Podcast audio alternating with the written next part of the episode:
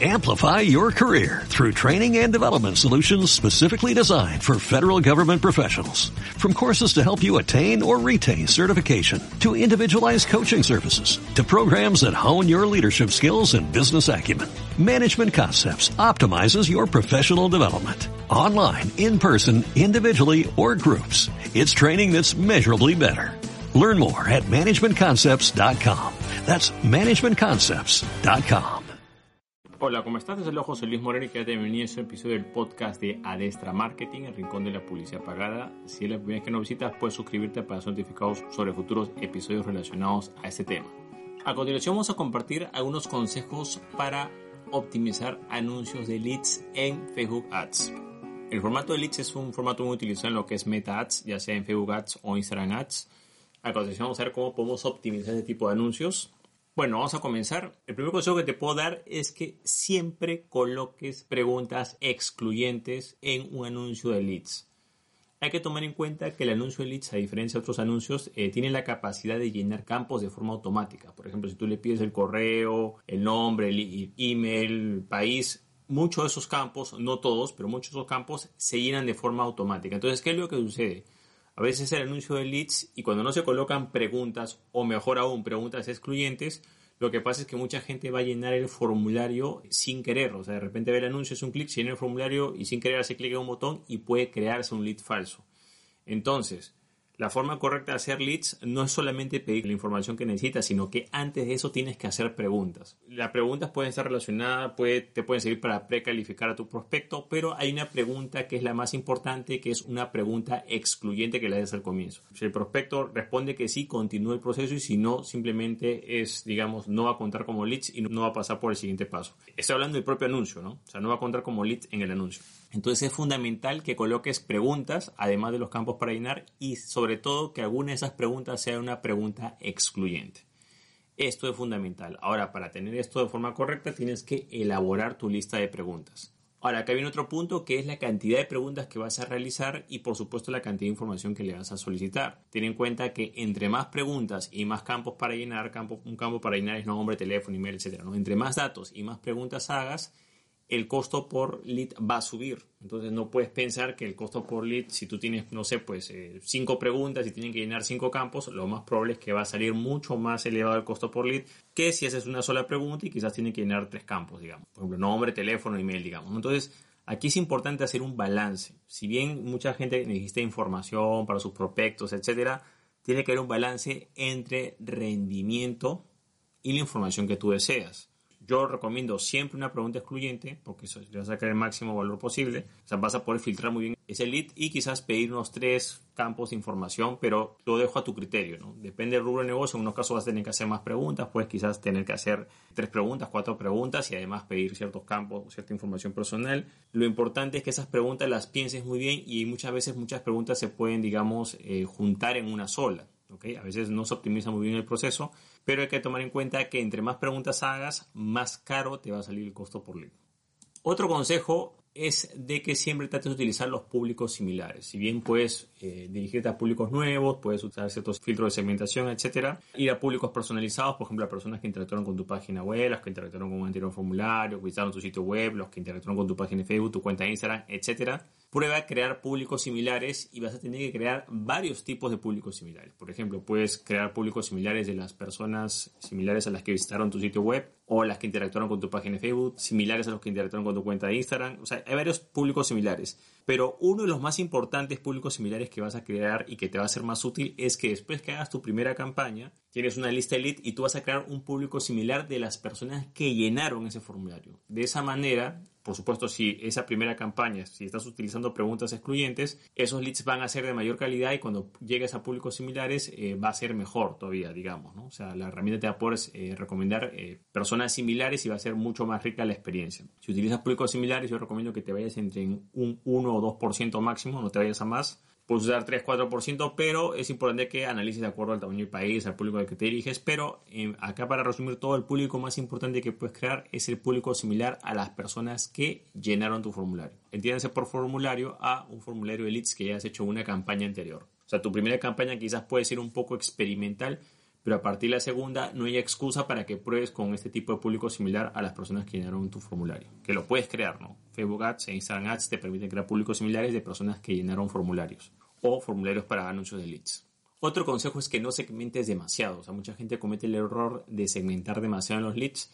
Ten en cuenta que la, tienes que tener mucho cuidado con la segmentación porque si segmentas demasiado vas a afectar el rendimiento. Ten en cuenta que la propia herramienta publicitaria tiene la capacidad de decidir qué persona responde o no responde mejor, digamos, a determinado anuncio. Si tú estás utilizando preguntas excluyentes, haces buenas preguntas, no tienes por qué temer porque la misma pregunta va a purgar, digamos, o va a eliminar a las personas que no son tu público objetivo. Si vas a utilizar filtro de segmentación demográfica, utiliza en la menor medida posible. No utilices demasiado filtro porque simplemente vas a afectar el proceso de aprendizaje del anuncio.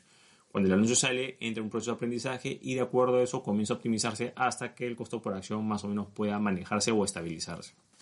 Otro consejo es que siempre trates de optimizar el presupuesto. Existen muchas formas de optimizar presupuesto para leads. Generalmente los, anuncios para leads son uno de los más caros que hay. Depende de qué tan complejo lo hagas o qué tan útil quieres que te sea. Por supuesto que si haces un anuncio para leads y solamente pides, no sé, pues eh, email, digamos, por supuesto que vas a tener bastantes eh, leads, pero van a ser de poca calidad. Tienes que colocar preguntas, más, pedir más, más información y te va a costar más. Entonces, hay muchas maneras que puedes optimizar presupuesto. La primera es, por ejemplo, el presupuesto que tienes. Si tienes, por ejemplo, no sé, pues 500 dólares, en vez de utilizarlo para todo el mes o para dos semanas, puedes comprimirlo y utilizarlo solamente en dos, tres días. De esa manera, en esos dos, tres días va a ser más relevante que si lo expandieras a lo largo del mes. Ese es un ejemplo. Otra forma de optimizar tu presupuesto es, por ejemplo, creando públicos similares y repartiendo ese presupuesto entre los diferentes públicos similares que has creado. Después también otra forma de optimizar presupuestos es que, por ejemplo, esta campaña Leads puedes lanzarla a comienzos del mes, que es un poco más barato los costos por acción, que si lo haces a finales de mes o medios del mes, generalmente es un poco más caro porque todo el mundo hace sus anuncios, anuncios a fin de mes, digamos. Hay varios eh, tips para poder bajar el presupuesto, pero lo importante aquí en este caso es de que entiendas que es un anuncio que generalmente tiene un costo por acción más elevado y por ende tienes que cuidarlo más. Y por último, no menos importante, es fundamental que revises los costos por lead. Tú presentas los anuncios, de ser posible, si tienes varios públicos o varias eh, combinaciones, comienzan a correr esos anuncios o esos anuncios para leads y tienes que detectar a tiempo cuando un, costo por lead está demasiado caro. De repente va a haber un público que va a funcionar muy bien o un anuncio o lo que sea, una variación y de repente vas a ver que uno del costo por acción está demasiado elevado, ¿no? quizás que triplica o duplica a otro, a otro anuncio o otra campaña. Entonces yo recomiendo que acá tienes que tener un poco de, digamos, de criterio no es que tú presentas y automáticamente a la hora, media hora vas a suspender el anuncio. No, ten en cuenta que hay una fase de aprendizaje y esa fase de aprendizaje generalmente dura 24 horas aproximadamente o generalmente cuenta las primeras 50 acciones, me parece, ¿no? Una determinada cantidad de acciones y lo optimiza. Pero más o menos, si tienes experiencia, tú te puedes dar cuenta las horas, digamos, pues no sé, pues yo diría pues que unas 12 horas, tú podrías tener una idea si ese costo por lead va a estar bajo o va a estar alto. Ojo, tomando en cuenta tu referencia. O sea, no se trata de que, ah, el costo por lead cuesta tanto. No, no, o sea, depende del mercado, o sea, depende del momento en el que está la situación. Tienes que tener, úsalo como referencia, pero tampoco es que sea la regla. O sea, no es que ese costo por lead va a ser así bajo siempre en ese momento está así y tú pudiste optimizar y bueno, pero digamos, ¿no? Presentaste cinco combinaciones o cinco campañas o te dijiste a cinco públicos y de repente ves que el costo por acción eh, de uno están teniendo buen rendimiento, bueno, te quedas con esos que tienen costo por acción bajo y los que tienen costo por acción elevado los eliminas o los, los cancelas o, o lo desactivas y te quedas solamente por los costos por acción más bajos el momento en que tú decides cuándo elimina, eh, cuando paralizas una campaña o no por costo por acción, no puede ser a los minutos ni a las horas. Tienes que darles, darles como digo, como por lo menos unas 12 horas o quizás unas 10 horas que el anuncio esté circulando. Lo ideal es que lo hagas 24 horas, eso es lo ideal para tú evaluar, pero claro, algunas personas quieren tomar acción antes, pero si tú estás pendiente cada hora, así no va a funcionar el costo por ley. Lo importante es simplemente lanzas un primer grupo, y de ese grupo los que tienen bajo eh, mal rendimiento, lo sacas y te quedas con el resto. Listo. Pero para eso vas a tener que darle una revisada después de presentar en este caso. Ahora, debes tomar en cuenta que en el costo por lead siempre tienes que optimizar tu presupuesto y más o menos ir calculando, ¿no? Tu evaluación general va a ser el costo por lead promedio. O sea, digamos que puede ser una campaña que está muy bien, pero esa campaña, digamos que está a un costo por lead a un precio, no sé, pues, ejemplo, ¿no? Dos dólares y de repente en otra campaña lo tienes a 4 y en otra lo tienes a 10 y en otra... Entonces, al final, tu evaluación interna tiene que ser de tanto he gastado y tantos leads y te dar un costo por lead promedio. y ese promedio va a ser de tus campañas buenas con tus campañas malas. Entonces, ¿qué es lo importante? Que las campañas malas tienes que estar en la capacidad de paralizarlas cuando es el momento adecuado, o sea, cuando veas que no pases a vallo que es demasiado alto el costo por lead referencial, y darle más presupuesto o digamos eh, o promover o darle más énfasis a las campañas o públicos o lo que sea que hayas utilizado que tengas un costo por lead bajo lo puedas eh, ampliar el presupuesto o aprovechar más. Ahora hay que tomar en cuenta que en ese momento que estás viendo un costo por lead bajo, tienes que aprovechar todo lo que puedas porque eso puede ser incluso un, momento determinado, incluso del mes o puede ser del año, etcétera, ¿no? Mucha gente comete el error de que hace una campaña de leads, tiene unos resultados y dice, bueno, entonces yo me voy a proyectar de acá a 3, 4, 6 meses o el próximo mes voy a hacer esto. No es así. ¿Tienes una referencia? Sí que ese costo por lead se va a mantener siempre, lamentablemente no va a ser así. Ahora, quizás lo puedes optimizar reduciendo el, número, número de preguntas o reduciendo el número de campos que hemos hablado anteriormente, pero lo importante es que tengas en cuenta que el costo por lead no es para siempre, o sea, nadie te lo va a garantizar y no tienes la seguridad que el próximo mes va a ser así.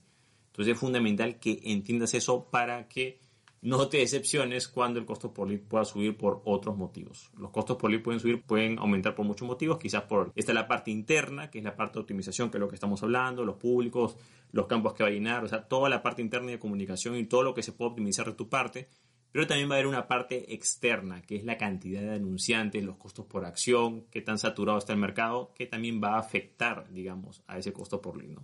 Bueno, de esta manera hemos compartido algunos consejos para optimizar nuestras campañas de leads, ya sea en Facebook Ads o Instagram Ads. Bueno, eso es todo conmigo. Espero que te haya gustado este episodio. Si te gustó, entonces hacer clic en me gusta, dejar tu comentario en la parte abajo, compartir el episodio y, por supuesto, suscribirte al podcast. Asimismo, si deseas saber más sobre lo que es Facebook Ads e Instagram Ads, te comento que tengo un curso en videos en el cual profundizo todos estos temas si deseas más información sobre este curso o ver el programa mismo o ver los testimonios de los alumnos, puedes visitar el link que ves en la parte de abajo que es josemorenojiménez.com diagonal o slash curso Facebook ads. Bueno, eso es todo conmigo, muchísimas gracias y estamos en contacto. Hasta luego.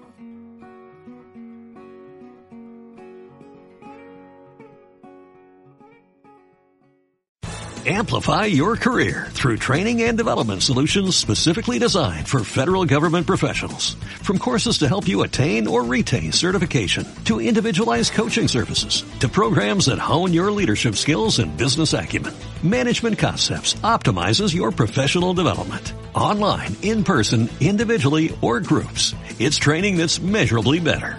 Learn more at managementconcepts.com. That's managementconcepts.com.